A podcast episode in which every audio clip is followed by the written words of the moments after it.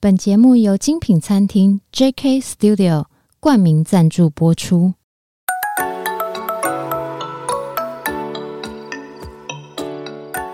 创业是一种态度，你的创业有人懂，新手创业不懵懂，邀你一同前行，创业时代。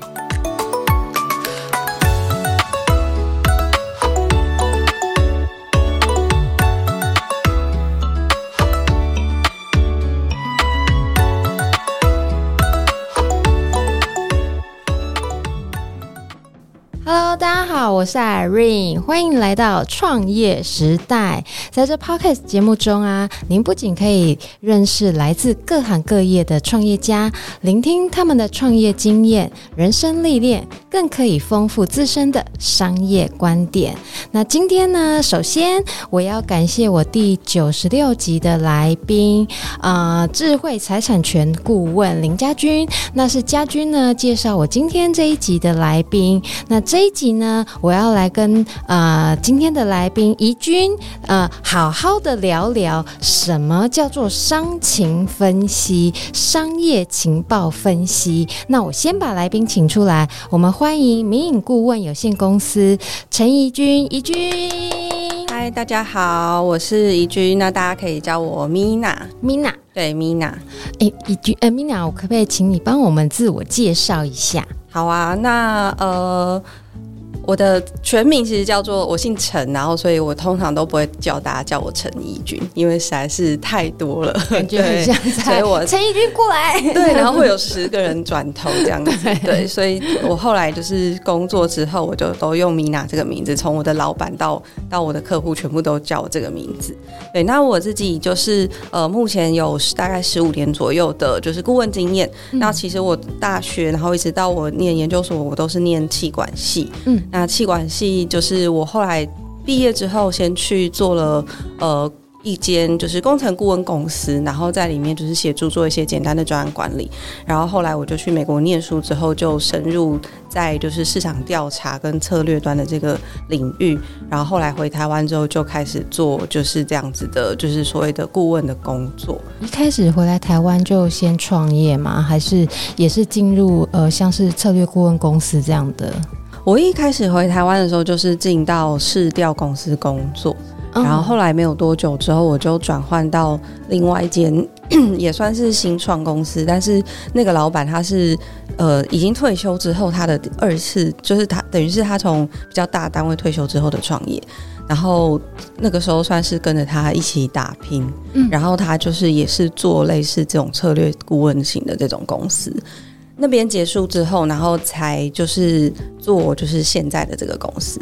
我可不可以请教 Mina，像你当初为什么会想要创业啊？因为是不是呃有什么原因起心动念，然后让你想创业？公司是二零一九年初成立的，嗯、然后但是。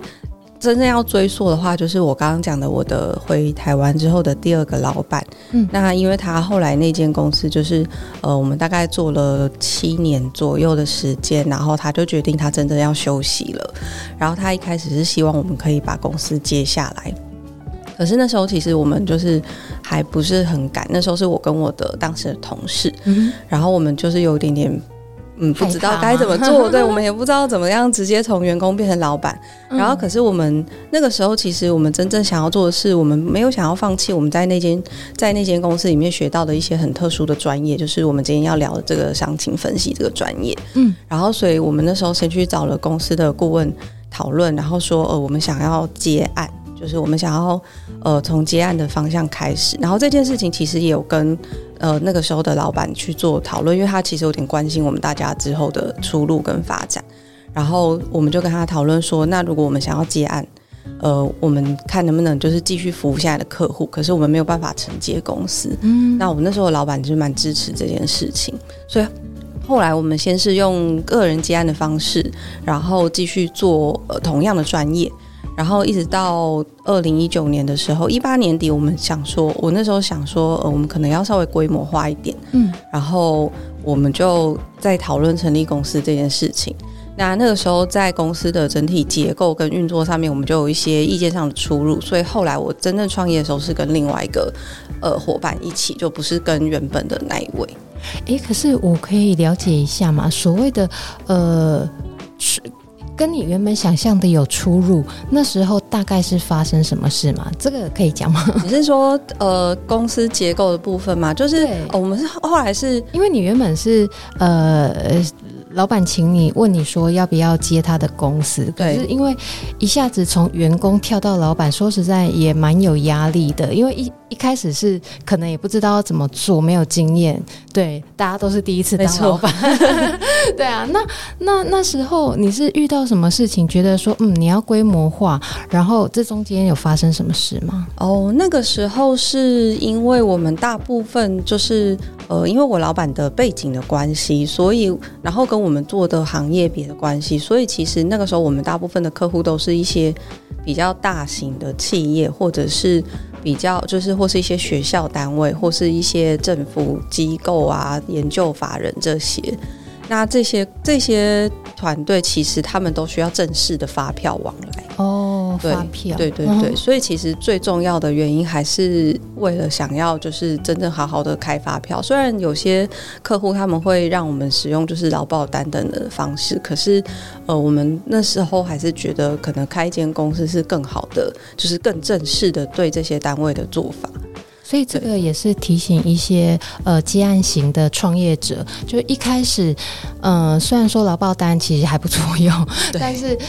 公司规模越来越大，或者是我们所承接的营业收入越来越多的时候，呃，设立公司啊，开发票啊，这个还是不可避免的，对不对？对，而且我们一开始的想法很简单，觉得我们拿劳报单没有差，是因为客户其实认的是我们的脸。嗯，就是我们觉得呃没有公司也无所谓，嗯，可是后来随着真的是案件量的增增加，然后那个时候我们也开始会想说，如果今天我们 loading 太大，嗯，然后我们需要找其他人来的支援的时候，我们也没有办法跟客户去解释这件事情，嗯，所以呃当公司化之后，我们就可以对外就是对客户都是说，其实我们公司是有团队在执行这件事情的。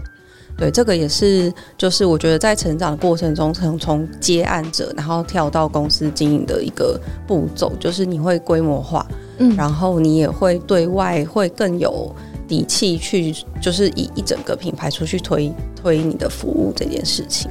Mina，我可不可以请问一下，像你当初原本是跟好，比如说我们假设说 A 好了，嗯、原本是跟呃 A 朋友一起。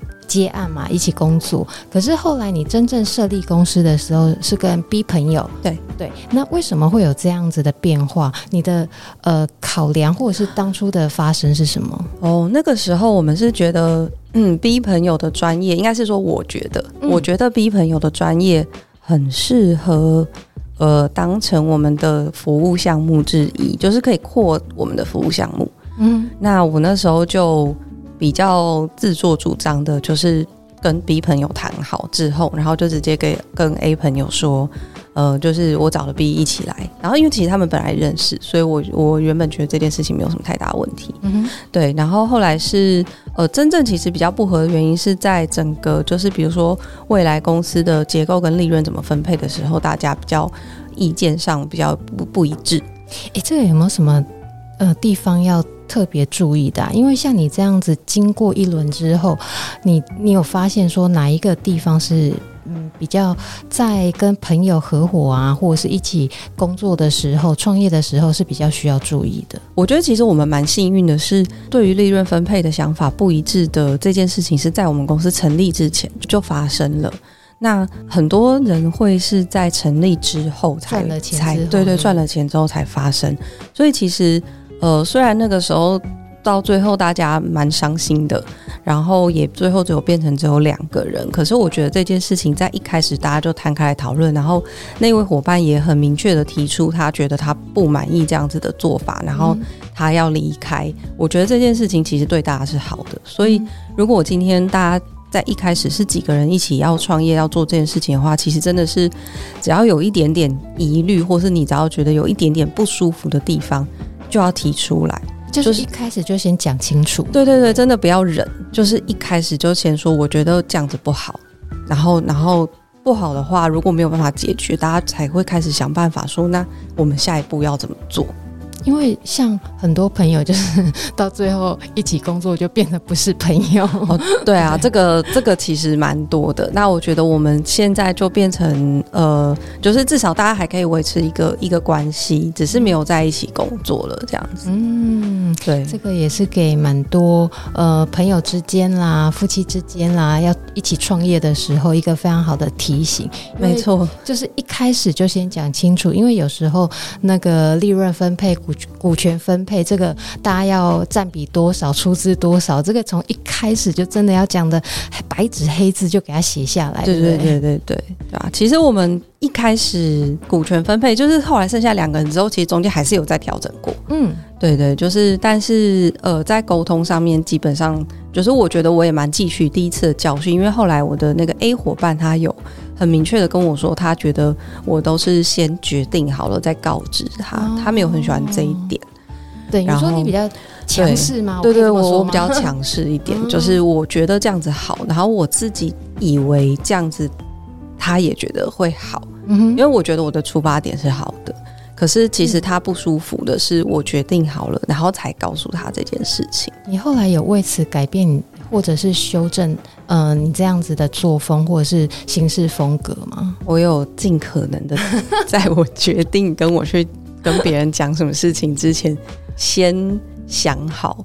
对，但是因为后来我们在整个股份结构上面也有做调整，所以后来就是，呃，这个就是因为觉得如果什么事情都要两个人才同意好，然后才做的话，其实会太慢。嗯，所以后来我们就有在。就是整个决策的过程当中，就是去做一个，就是反正大家一定都是为了公司好，嗯，对，我不可能觉得说我会去做对公司不好的决策。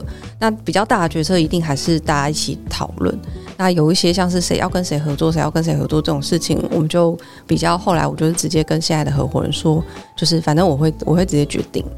虽然大家都是朋友，或者是能力差不多，但是谁主导，然后谁当呃呃谁主谁副，你们先把这个划分出来了，对吗？对对对，就是呃也不算是主或是次的关系，我觉得比较是谁对外，然后谁对内。哦、对，对，对，对，那我现在就是负责对外。然后他就是比较内部的一些比较大型的专案，时间要拉比较长，然后可能比较需要对呃比较多的外部厂商去沟通的这些事情，就让他来负责。嗯哼，对对对。对啊，讲到专案啊，这一次我们要聊到商情分析，这个可不可以帮我们讲讲？因为之前我不对这个不是很了解。有一次我访问一位来宾，他一开始在工研院工作的时候做的是呃市场调研，那时候他有一阵子的工作，后来他转行。对，那这个啊，是不是就跟市场调研差不多的意思？其实差不多，就是突然很想知道他是哪个单位，搞不好对过。对，就是呃，其实商情分析讲明白点，就是去把公司内部跟外部的情报都做一个整理。嗯，所以公司内部的情报可能就会包含了公司现在有什么样的资源，然后你的架构是什么，然后这个资源可能就包含了呃，你们自己公司里面的人、老板的人脉，嗯，然后或者是公司里面研发的能力等等的，这些都算是公司内部资源。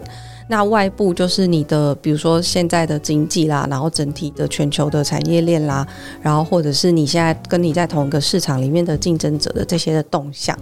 所以我们去做商情分析的时候，其实就是透过内部跟外部的资源的整理，然后去提供给客户一个他需要的，呃，他定下来的目标之下需要什么样子的决策的资料。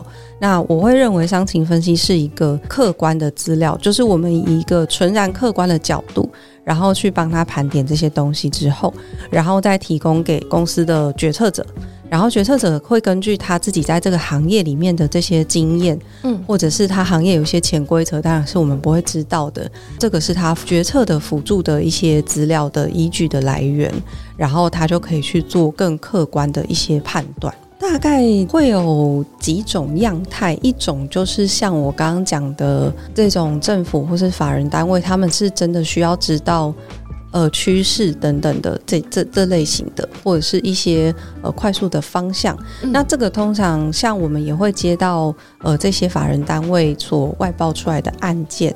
那当然也是因为他们自己就是有外包的需求，然后会找我们一起来协助。嗯，那这些单位我们都配合非常非常的久，都十几年，都是我从我前老板的公司就开始一起做的，这是第一种。是，然后第二种的话，就是比较有研发能力的一些单一些公司，那公司的规模可能也会稍微大一点点。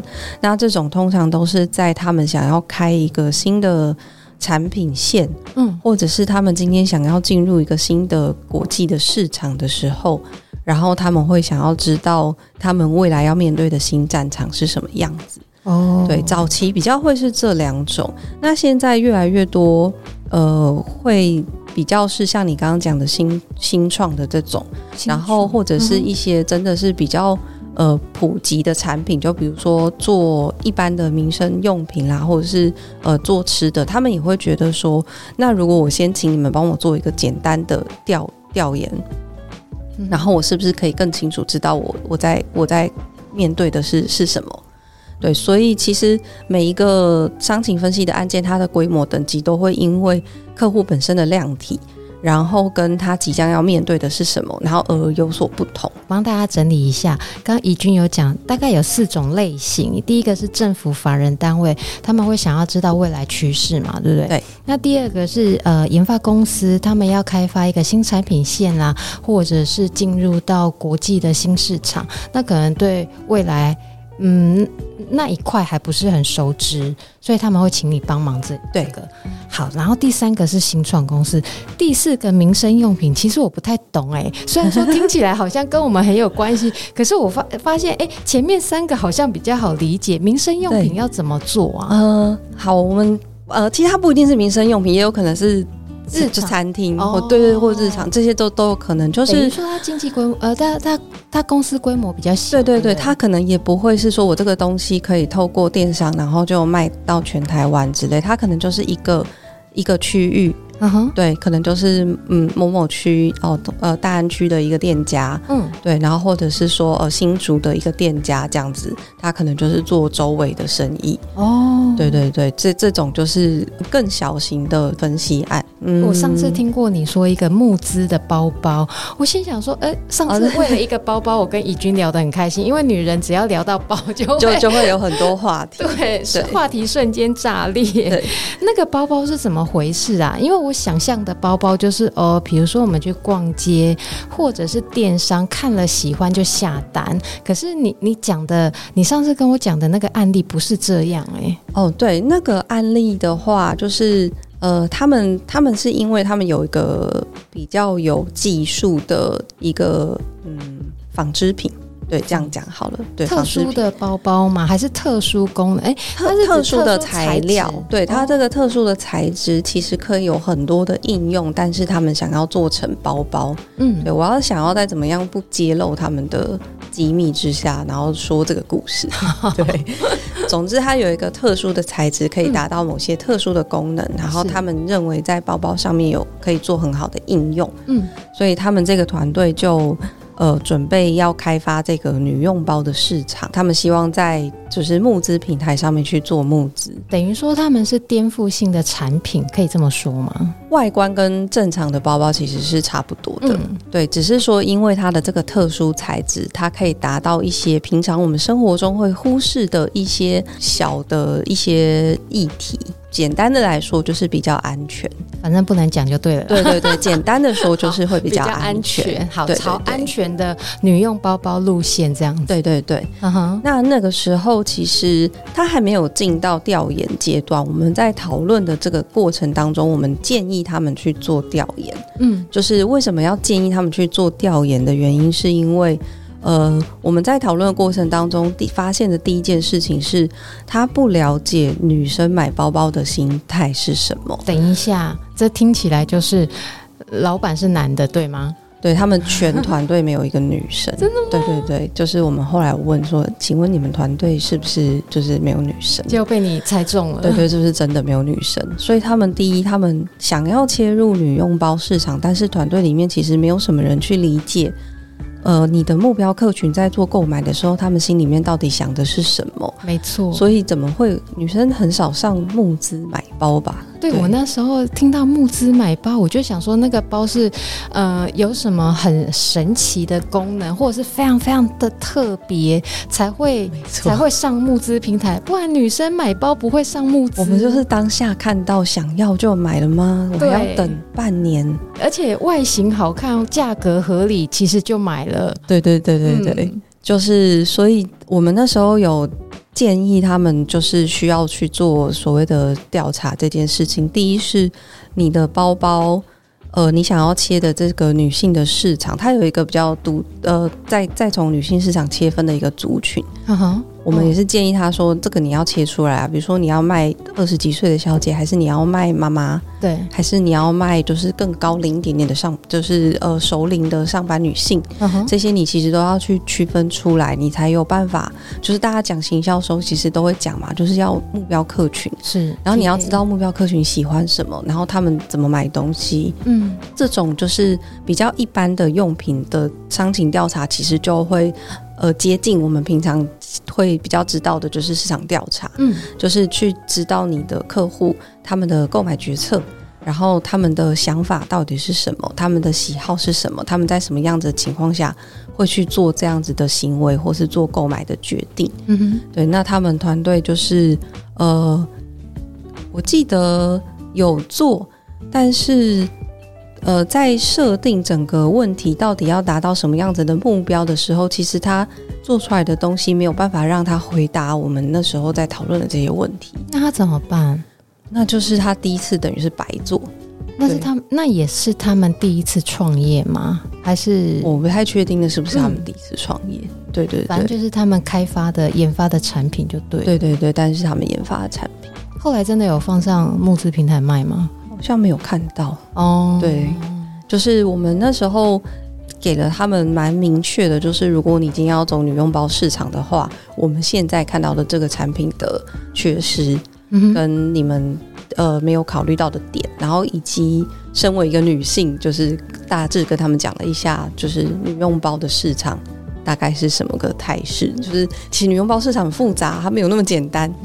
对，光是价位跟功能就一大堆。然后因为我身上都会背一个传说中的小废包，就是放悠游卡跟名片的。嗯、然后其实我就说，那你们男生懂这个小废包在干嘛？他们就摇头，就说就是女生，你看女生的包包就是这么复杂。对啊，而且那小费包贵的很贵耶。对，贵的很贵。然后他们就不能理解，对啊。嗯、所以其实我觉得就是。这类型的产品，他们在做呃，在产品开发之前，如果他就先去想好，他可能从头到尾都不会往女用包的市场去开去做了，反而往男性市场或者是其他功呃对，或者是其他的功能，对，他可能连包包都不会是他的选项之一。诶，这也不错诶，因为在一开始做。呃，假设说研发团队好了，他们就是很单纯的觉得说，哦，这材质很棒，这原料呃很稀有，然后可以做到很好的产品。但是他忘了我到底要卖给谁，或者是我我到底要怎么行销，怎么卖这出去，让人家知道，对不对？对对对，其实呃前面的几种就是刚刚讲到的，像是学校啦，嗯、或者是新创公司，嗯，就是比较有技术型的，其实。蛮多也都会是这个样子的，因为他们在技术领域钻研非常的久，嗯，所以他们对技术非常非常的熟悉，他们也觉得这个东西应该会很有卖点，可以改变世界之类的。嗯哼。可是实际上在面对市场的时候，我们在做调研的时候，其实有时候会，嗯，会尽量不想要泼他冷水，我们会尽可能的去跟他说明说，嗯。技术很新是一件事情，但是市场有没有准备好又是另外一件事情。哦，我们其实最近有看到一个，呃，可能就是类呃比较接近是最近比较夯的议题。嗯，可是我们可能在几年前，我可能记得七八年，我还在前公司的时候，我就看过类似的东西。嗯，那那时候就是其实是那个团队走太前面了。哦，整个市场还没有准备好要使用这样子的技术。所以他们那个时候当然就就这件事情就没有成功。这个很经典，因为我在第这时候，如果大家有兴趣的话，这一集听完可以听听看我第九十集。九十几的来宾，他就是因为他的技术非常的高端。那回他从美国回来的时候，他的技术走在太前面。那时候台湾的市场还没有这么的成熟，对，还没有这么的先进。那他跑得太前面，他自己就有说，呃，来宾就有说，那他就是呃先壮烈牺牲的那一批这样子。对对，其实我们看了这样子的团队看了蛮多的。但如果他们是学还留在学界的，其实他们就是等到时机好了再再重新出来。就是也是可以，对。如果当时就先 hold 住的话，对啊。所以其实我们在做整个商情的调查跟规划的时候，会从技术端跟市场端两面的研究去着手。那市场端就是告诉他们说，现在市场的样态大概是什么样子，然后你们的东西可能会卖给谁？那这些人的想法是什么？然后这个是第一第一第一个可能性。然后第二个就是，那同样子跟你一样，就是在。呃，解决同样的市场上的问题的人有哪些？大家可能是用不同的方法去解决的，也有可能是用同样的方法去解决的。那这个又是一群竞争者。Uh-huh. 那另外一群更明确的竞争者，就是跟你用同样的方法解决同样的东西、同样的事情的的人。那这些如果他们是呃国外的公司，嗯，那如果我们的市场在台湾的话，其实我们就可以去借鉴一些国外公司成功的经验，嗯。或是国外公司失败的经验，我们在做商情的时候，有时候会遇到客户，是他直接会丢给我们说：“我看这间公司做的很好，你可不可以帮我研究它是怎么成功的？”哦，对，然后可以这样哦，对对对，然后我们就会去把这间公司的过往的脉络啦等等都整理出来，然后可能包含他们的技术的来源是哪里。然后他们过去做了哪些事情，找了哪些人合作等等的，就是从各种蛛丝马迹去搜集。嗯哼。然后有时候还会真的去人肉一下他们的 LinkedIn 啊，或是他们的脸书，嗯，然后去看一下，就是呃这些创业者他们就是在社群上面的活动是什么。嗯哼。对，那也会有公司。他们是说，这间以前做的很大，后来倒了。我想知道是发生了什么事情让他们倒了，因为我们想要做的跟他们事情差不多的事情。嗯哼，那他们如果倒的原因，我们想要提前先知道。哎、欸，真的哎，这样就避免踩坑哎，对不对？对对，真的是避免踩坑。可是其实有的时候，呃大部分如果是技术型的啦，技术型的原因，大家就是会倒的原因，通常都是比如说资金啦，或者是说就是市场还没有准备好接受新技术。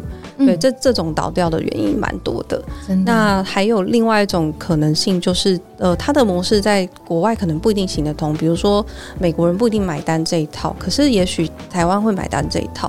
市场不同差异，对对对，做不做得起来就不一定了，对对？对对对，所以我们还是会整合，就是。呃，既然我们今天这个东西是要卖在台湾的话，那台湾的话这块市场的话，其他的人都会是怎么样子去做整个行销上面的操作？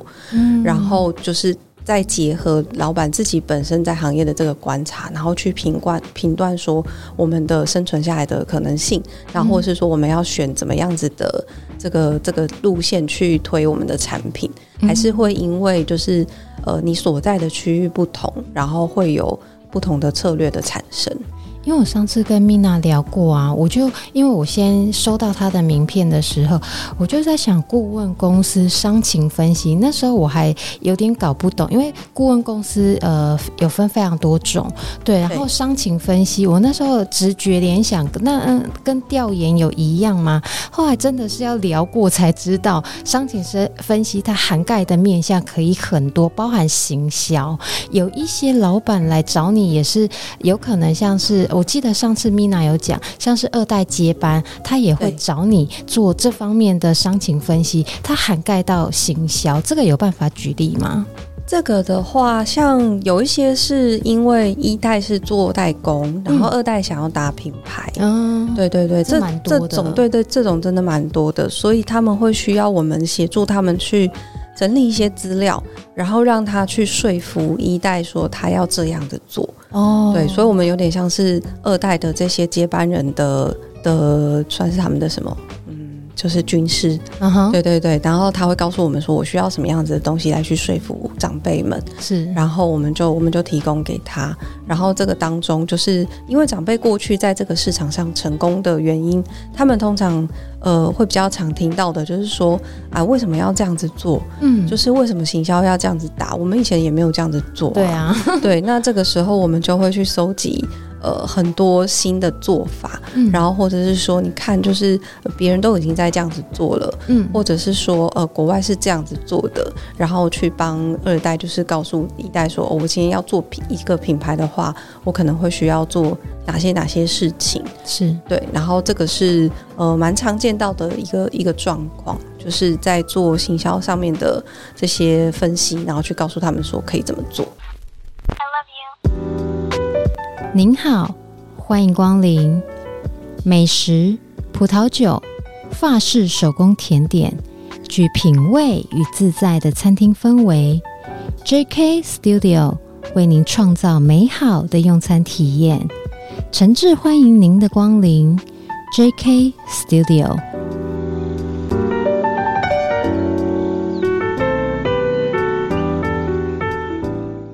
那我补充分享一下，如果大家对呃世代传承，就是一代也好，二代也好，三代也好，这种接班的问题，怎么样的化解冲突啊，或者是公司转型啊，这个除了听呃怡君来讲之外啊，大家如果这集听完有兴趣的话，也可以听听看我的呃一百零一集。那那时候的顾问老师智瑶老师就有讲，他说怎样避免一代跟二代的冲突，顾问真的是相当重要的一个角色。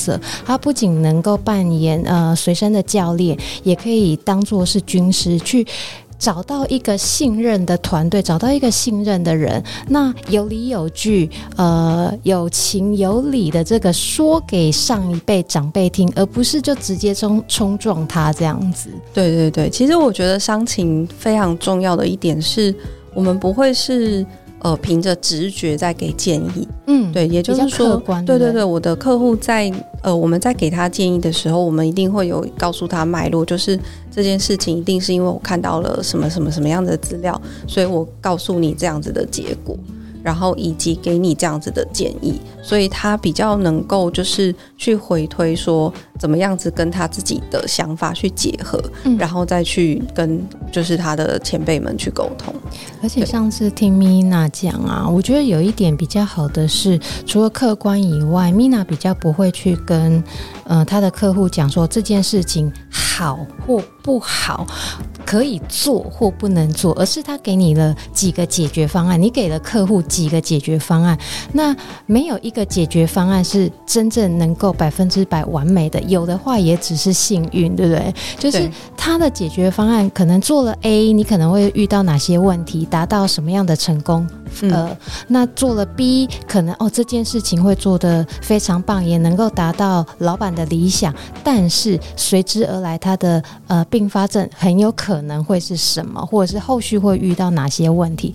这个时候就让决策者自己去判断了，对吗？对对对，就是因为我刚刚最一开始有讲嘛，其实它是内部跟外部的资源的一个一个整理，嗯，所以其实有时候 A 跟 B 都是可行的道路，嗯，对，是因为看他的资源想要怎么样子去优先运用，就是没有一个呃，通常不会是。除非他可能会触法，不然我们不会直接禁止他们这样子做。Oh. 对，都会跟他讲说，如果做 A，就是你刚刚讲的，会有大概会有怎么样的路径会发生；做 B，大概会有什么样的事情发生。那他可以自己去评估，就是呃他的资源要怎么样子去运用。Mm -hmm. 那一方面也是先帮他想好未来的风险可能会是什么样子的。嗯、mm -hmm.，对对对，风险这件事情的话，其实就会有很多的方法。就是比如说像刚刚讲到的技术上的东西，嗯、我们就会从像专利啦等等这些东西去去去讨论。对，那如果是呃比较是行销面的话，我们也会从我们在行销这这个领域的这个理解，然后去告诉他说，呃，比如说你这个东西这样子出去，我们可以预估消费者可能会有什么样子的反应回来。那这个时候你会。先想好哪几种应对方法，嗯，对，你不要就是出去了之后，然后等事情发生了，然后才再开始想解决方法，而是在做之前你就已经先可能几种都想好了。那真的如果发生你没想到的那个，那个真的就是就就认了吧，就到时候再说。就是意外。对对对对对，我们会尽可能的，就是先想好，就是几种可能会发生的事情，这样子。而且 Mina 很很。呃，他的工作很有趣，因为他常常会学习到不同的冷知识，就是客户来自于各行各业嘛。对，对，对，听说你最近在研究性病，因为我们延续刚刚男性的话题，这个可以跟我们讲一下。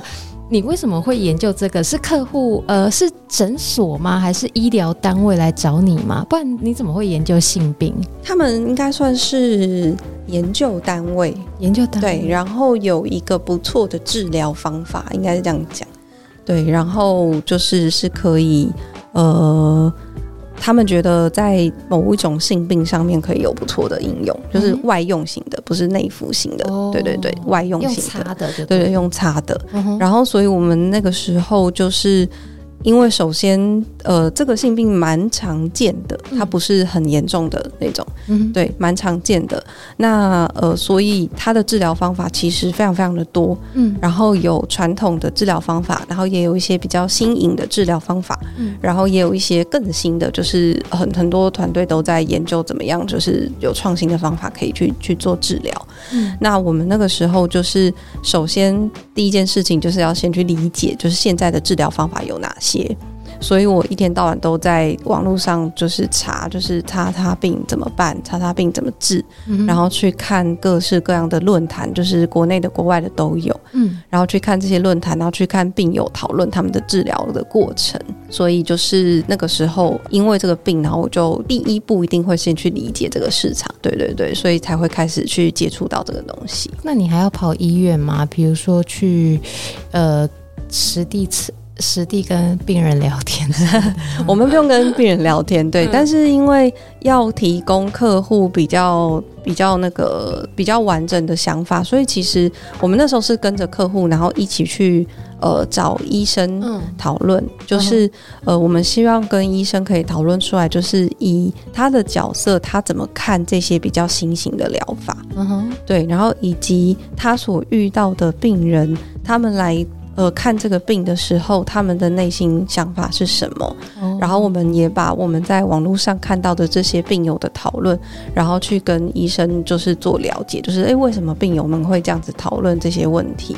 然后医生就会从他临床的经验跟我们分享他，他呃这些病人为什么会这样，为什么会那样。对对对，所以我们那时候就是嗯，一天到晚真的看了非常非常多的这些 生生病的照片，边吃饭边看吗？嗯，对，边吃饭边看到会会有的，因为资料很多，所以常常都会配便当吃。对，那可是像你。研究完，然后把资料收集完之后，给研究单位，他们就呃开发新产品。这是在他们开发新产品之前，对不对？还是他们是一边找你，然后一边开发，一边找你，一边开发？嗯、那个时候比较算是这个东西已经可以用了，只是。为什么没有很普及？嗯，对，我们后来有发现，这个疗法在中国蛮普及的。算中医吗？嗯、呃，不算中医，它还是算是西医的范畴。只是说，只是它是外用就对，对，它是内服，对，它是外用。哦、然后我们有发现，诶，好多中国的论坛他们有在讨论这样子的疗法，嗯、然后台湾比较少。然后，因为台湾有比较传统的治疗方法，嗯哼，就是呃，应该是说台湾的医生们就是一脉传承下来，就是比较长，就是老师教他怎么用、怎么做，然后他们就是这样子做这样治疗。嗯。那我问一下啊，我们刚讲完男性，我们现在讲讲女性。嗯，你你你处理过一个呃跟日本诉讼的 case，然后是女性用品，那个好像是头发，他们到底发生什么事情？你教他怎么做？呃，头发的这个案例的话，他们是呃台湾的算是还不错的品牌，算是二线，就是你大概也在药妆店可以看到的。嗯哼。然后他们那个时候通路药妆对对，一般通路可以买得到，然后比较比较老牌，嗯，但它不会是放在你的视线第一排的这个，它大概是比较你需要蹲下来才看得到的那那个区块。嗯哼。那他们那个时候是呃遇到了日本的大的厂商，就是大的这些就是美呃算是。集团，嗯，对，然后就是发了存真信函跟他们说，就是你们的呃某某产品就是侵犯了我们的专利一二三，然后侵权哦，对对对，然后就是希望你们就是呃可以把产品下架这样子。嗯对，可是对对这间台湾的公司来说，它呃这个产品其实也才刚推出，然后他觉得嗯，就是收到了存证信函就有点紧张，然后又说你侵犯了我的专利，然后所以那个时候就是就是找我们就是问说，这个这个事情该怎么做解决。对，那那个时候我们先去了解了一下，第一就是到底呃。既然他都已经说了一二三专利，嗯，那就要去理解这三个专利到底是在说什么。嗯，然后所以那个时候我们就去做了一些，就是这个就是专利面的这个拆解，就是跟事务所这边一起合作去做，然后再来就是跟客户去讨论说，呃，怎么样子去应对这样的状况。嗯，那呃那个时候其实最后最后在专利这这个部分拆解出来的结果，其实第一就是客户的专利，其实在台湾也还没有生效。客户的专利在是指台湾这个客户，还是还是日本告他？就是日本告他的那个客户，他因为他是跨国集团哦，然后他的他的东西在他的专利在台湾其实是还在审查的这个阶段，他还没有正式的拿到专利权哦。对，那他就是先行过来警告你。对，那还没有生效的状态下，他就先行过来警告你的话，我们那时候判断就是有几个可能性，就是加上周边的一些研究跟看了客户的产品之后，嗯哼，那第一个就是可能你的东西真的还不错，嗯，然后他想要挡你，就是挡你销售的，对，稍微打压你一下，或是呃阻挡你。你上市的这个时间，哦，对，这个其实，在专利的战专利战里面常常看到，他也不是真的要把你打死，他就是拖一下你的时间，嗯，然后让你就是让你在跟他就是攻防的这个过程当中，他的东西也许就比你先上了，哦，对对，这个这个我们当时是觉得这样子的几率还蛮大的，嗯，所以我们那时候有跟客户讲说，那可能有几个做法，第一个是。我们就呃，就是比较坏一点，可能就是把他的专利，就是看能不能举举证，把它举发，就让他也拿不到。嗯，然后或者是说等看看他的审查结果。嗯，就是如果他最后也没审过，那我们当然就也没什么事，就也不用理他。嗯，对。那第三个就是看你们要不要就是改你们的设计，对，因为对改设计，就是因为它其实不是配方成分的问题，它不是产品本身的问题，它是瓶子的问题。对哦，等于说日本那边主动过来警告他，是因为外包装的问题，呃，是瓶口的一个设计哦，对，它可以让这个产品更好用。嗯，简单说是这样子。对，那日本人就是说他们就是他觉得这个瓶口的这个设计的东西就是跟他们有冲突哦，对，然后我们就说呃，就是要不就是你就是要改这个瓶口的设计，嗯，就是你就不要放弃你你的这个，嗯，对。那客户后来就是回去评断了一下之后，他觉得。改瓶口设计这件事情对他来说，他不用花什么钱，损失。他说，对，他就说，那我就不要用这个啊，我就换回我原本旧旧款的这样子。哦、然后，然后我也不用去搞他，就是因为他不想要跟国际集团对碰。嗯哼，对。然后他就说，我我就换换掉我的东西，没差。对。嗯、然后他就他们就决定就是这样做，他们也不要再跟他就是纠缠纠缠。对对对对对、啊，时间就是金钱呢。对啊，而且对客户来说，这件事情的成本真的不高，就是他就真的是说，那没关系，那我们就就就换掉。对，所以不是一定要呃正面诉讼啊，正面起冲突才能达到呃效果，就是像刚讲的。很多时候都会有解决方案 A、解决方案 B，那就是看各位老板要选择哪一种，然后最快的到达我们有利的目的地的。对对对，因为真的我觉得没有一个选择是你当下，我们只能说当下的选择是我们所有评断当中觉得最好的选择。嗯嗯，对，然后我们也已经协助大家去整理好，就是。呃，可能的后果了嘛？嗯，对，那之后真的如果发生就是比较需要去承担风险的事情，那也是就是在我们的预料之中，这样是最好的事情。嗯，那如果没有的话，就大家就顺利的走下去，这样是最棒。是，对对对，对啊，诶，这真的很好诶。所以假设说今天无论是你要创业前想要知道你的呃那个叫什么产品，就是。这个是是否符合市场需求，或者在市场会不会说哦，我我我研发了，我投资了，然后丢到市场，咚一声水，然后就 听只就就没了。如果有担心这样的疑虑的话，其实是可以找你聊聊看的，对不对？对对对对，他会反正就是调研这些事情都会根据你的目目标，然后你的目的。嗯然后去设计出不同的调研方法来讨论，就是怎么样子给你，就是呃，你们你们最可以合用的资料的结果。对啊，因为比较怕一股脑儿觉得自己很好。对，一股脑觉得自己很好，也是有些客户他们是要代理，然后就是别人把别人东西做得很好，然后他们就说哦好，这看起来很棒，我们代理来台湾，然后我们就会去帮他，也是一样，就是。去查一下对方到底这个东西是不是真的如他所说的那么好？哎，真的吗？这个有故事吗？这个也有有，我们之前遇过一个蛮扯的，怎样？他一直跟我说，他被对被代理对方骗吗？对，对方一直说夸大其词，是不是？对方一直说他们这东西非常非常的厉害，然后它是一个呃医美用的器材，嗯，对。然后我的客户说这个东西是麻省理工的，嗯，然后的技术出来的，然后很很棒，然后就跟我跟我们讲了很多。然后后来我们就下去调查之后，就发现第一，他根本就不是麻省理工。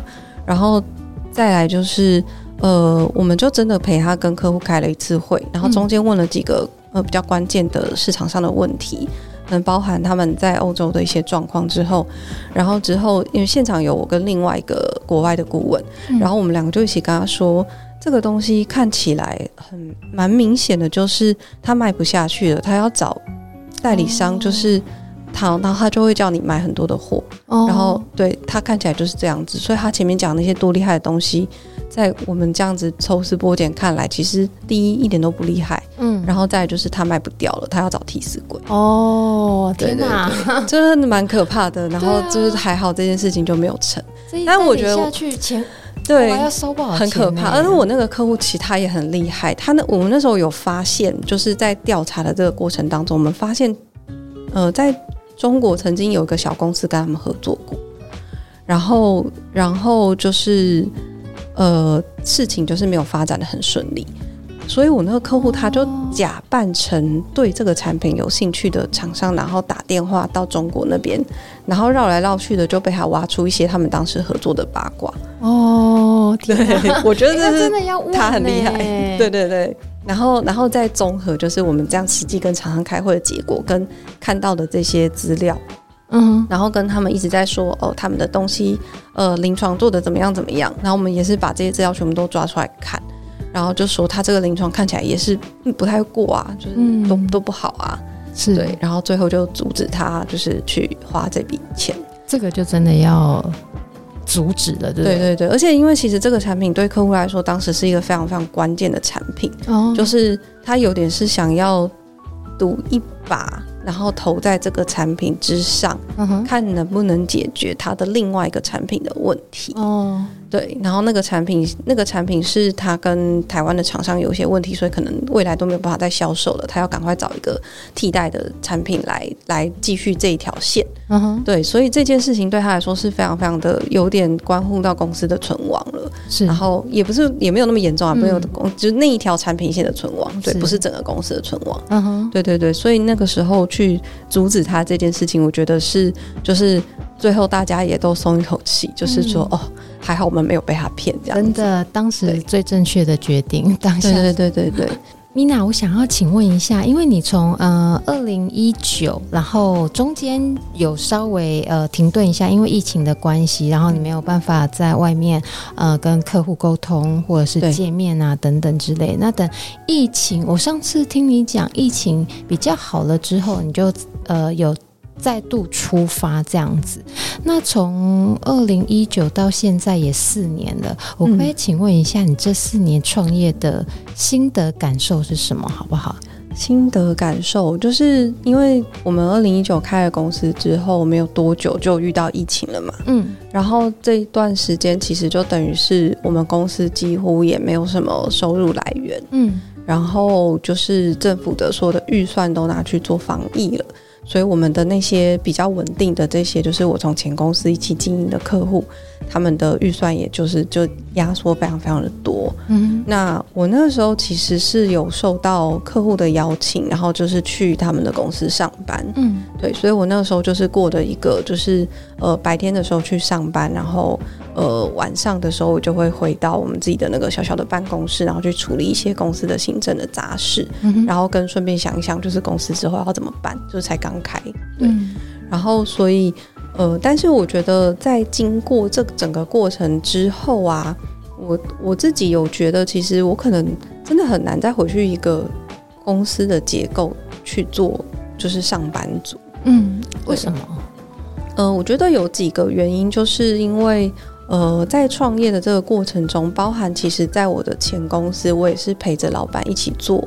就是各式各样的事情，等于是他想要做什么事情，我就想办法去帮他达成。嗯，那这样子的这样子的历程，就是变成我会呃，第一很多功，可是呃，我每一件事情并不是说呃会把它钻研的非常非常的深，只是我会去找各式各样的解决方案，然后来解决他的问题。是。那如果在比较大型的组织里面，其实呃，太多工这件事情，其实未必是一个很好的。对，因为每个人都有自己负责的工作，然后如果我不小心去踏到别人的工作，其实我觉得这在组织里面就不是一个很好的事情。真的，对对对，就是好不小心就就就就就是，或者是说呃挑战了别人的工作内容等等的，或者是有时候其实你也不知道说自己原来讲错话了，但是这件事情在艺人团。一人接案或者是小型公司的时候，因为我们什么事情都要做嘛，校长兼撞钟的过程中，你就是要不断的沟通，或者是不断的对外或者是对内处理各种各各式各样的事情。那你到大公司的时候，或人多的时候，哎，真的讲错一句，对方开始玻璃心的时候，哇，那真的其实也蛮头痛的。对对，就会有点、嗯、觉得好像呃，我我觉得我没有，我觉得我好像也没有错，我只是想要解决问题，可是。嗯呃，有时候在组织里面，别人会觉得你没事给大家找事啊，真的，对对对。那我觉得这个其实也没有什么对错，就大家也是各自把各自的事情做好，嗯，对。只是我后来就会发现，我对于这样的文化其实不是很不是很适应了，嗯，对，因为这么十几年来，我这样跟着我老板，然后到自己出来，我们都都做的都不是这样子的事情，对啊。然后就是不是一个萝卜一个坑的事，对对对对对。所以其实到现在，我慢慢就是在开始，就是疫情这样恢复，就是二零二二开始，然后就我们的方向就会开始变成，我们都是找很多类似像我们这样子规模的，然后老板也都很多工，然后老板也都很愿意大家一起去发想，或是去想出各种可能的解决方案，这样子的团队一起去做。那其实大家的结构如果有规律，就是有严谨一点的话，嗯，其实它也很像一个比较有规模的公司。大家有点像联盟的概念，对，大家组织起来，大家联盟起来，然后一起可以各自接案，但是又共同合作，对，但又不打扰彼此的作业，对吗？对对对，就是比如说像呃，我跟家军的合作好了，嗯，我们就我当然不会去干涉他他的事务所怎么营运，他也不会来干涉我公司怎么营运，可是因为我们非常的清楚。知道就是对方在做什么，嗯，所以我们在合作之上，我们就不用再去花时间磨合了。其实我们就很像公司里的独立的两个，就是呃营运单位、营运部门，对对。然后当一个客户有问题的时候，我就会直接就是家具那边就可以处理好了，嗯，我也不用再就是让客户去呃去外面就是找其他的。的的解决方法，我这边会直接跟他说，这边解决方法都有，是。然后你只要跟我讲你的需求是什么，嗯。但因为其实我们站在商情分析的角度，我们在做内外资源盘点的时候，其实也非常的可以去深入理解到客户到底可能需要什么样子的资源。对。所以就是在跟我的各个合作。伙伴当中，就是只要是稳定合作的，就是这些资源，我们都会非常的具有信任感。其实真的就像一间公司，嗯，对。然后就是我们会知道某一个部门它可以支援我，嗯，对。然后但是我们又各自保有各自这个很独立操作的这个这个这个角度去做我们该做的事情，变成大家的弹性都很大，然后可是配合起来又很紧密。对啊，而且这样子就各自的专业度又很高，因为像。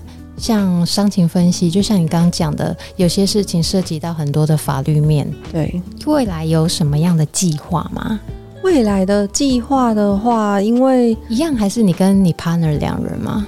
对，目呃目前的话，我们就是有在培养实习生嘛，嗯、然后实习生就是我们希望就是公司除了我跟我 partner 两人之外，可以再稍微扩编一到两个人。嗯哼，对，那但是因为商情分析比较，我觉得啦。呃，它虽然算是广大的行销领域里面的其中一个部分，嗯、对，就跟市调的这些差不多，就是站在这样子的角度。那可是大部分的人会觉得这件事情有点无聊，因为就是离开学校之后还。还要再写报告啊！真的不想再写报告了。对，可是我们的工作就是出一份又一份的报告给客户。对，所以其实我觉得人才的培养会稍微稍微比较辛苦一点点。要找到呃有兴趣、有时间坐在那边去研读资料，然后去从这些资料里面抓蛛丝马迹出来的呃人来培养，其实会有一定程度的呃辛苦。嗯，对。但是如果呃像我们实习生，他就对这有兴趣。然后他自己也说他想要学习，那我们当然就是呃，就是我们从我们现在的实习生从大二的时候开始跟跟我们一起工作。大二哦，对对，他现在大四，哦、是嗯，哎，那他真的可以耶，两年了耶。对啊，两年了，我就觉得嗯还不错，真的 对，还做得下去。他没有三个月里面就跑了，真的很感动。对对对对啊，就是我觉得就是希望也是慢慢累积的一个过程。嗯，对，因为我们也是花了好几年时间才把，因为呃，商情分析它其实也需要一定程度的经验啦，是就是呃，调研的方法当然可以教，可是你怎么样子在拿到题目的当下就知道要往哪边去找资料，然后跟如果一直找不到资料的话，要怎么样换方法，嗯、然后或是怎么样从资料当中去抓线索，然后再去延伸到。真正可能对你有用的资料，我觉得这些要靠经验去判断。天哪，你们好像柯南哦！对，我们我都我都说我很喜欢看那个那个叫什么？侦探吗？对，就是警察在办案的时候，就是他们会有一个墙，然后然后会会一根线这样拉来拉去，对不对？其实我们工作的那个我们会用心智图的软体去做这件事情，然后上面也会拉来拉去。嗯哼，对，可能会你在看，我们会先就是一定会使用 Google 嘛，然后你在看前面十页资料的时候，可能其实都。会可能不一定找得到东西，可是你可能会在看某一篇文章的时候，突然抓到一个字，然后那个字就对了。哦，然后那个字就是你开启下一波查询的的重点。那已经看了很多，对，但是那个是已经看了很多的时候去去抓到，所以第一个是你的阅读的速度，嗯，然后跟你抓重点的速度，然后跟你有没有办法，呃，在看文章的时候去发现这个字可能是关键，嗯，然后产生好奇。然后去切到下一个搜寻点，然后才会发现一片新世界的时候，我觉得那个时候是你就会觉得哦天，超有成就感。然后我终于突破盲点了，然后我可以继续查下去，我不怕交不出东西了等等。Uh huh. 对。这个是我觉得很有趣的地方，但是这个需要经验嘞。难怪你刚会说实习生不好培养。对对对，因为他们可能就是呃，Google 了第一次，然后跟我说找不到哎、欸，嗯，对，然后我们就要开始说，那你有没有患者这样子？然后那你哪边找不到？然后他如果真的找不到，我们就会说，那你刚刚看过的网页丢过来我看一下。哦，对，然后我可能看完之后才说，那你换换看这样子去找。对，然后或者是我可能会变成我先找好网页。嗯然后我跟他说，这几个有用，请你整理资料。嗯哼，对，有时候也会切成是这样的做法。哦，因为与其让他花一个月在那边忙找。对，那不如可能我花一个礼拜把东西都找好，然后你负责看就好，稍微降低一下他的挫折感，对对对对，要不然年轻人有时候不要那个挫折感一下子给他拉爆满，拉爆他可能就离职。对 对，会哦，对啊，风险蛮高的。哦，那我祝你找到越来越多呃跟你合拍的人才，好，谢谢。在未来，对我一定找得到，然后有信念这样。对啊，恭喜恭喜。好，那呃今天。非常感谢怡君来到我们的现场，跟我们聊聊什么是商情分析。那商情分析如何应用在各个公司或者是不同的产业领域里面？那如果说你听了这一集，呃，有一些想法或者有一些想要跟怡君来接洽的时机点的话，嗯，我都会把怡君的资料留在我们的本集节目介绍内。那感谢今天的收听，感谢大家，恳请您到 Apple Podcast 五星好评，告诉我您对这一集的想法或建议，我相信我们都会越做越好的。谢谢怡君，谢谢，谢谢，拜拜，拜拜。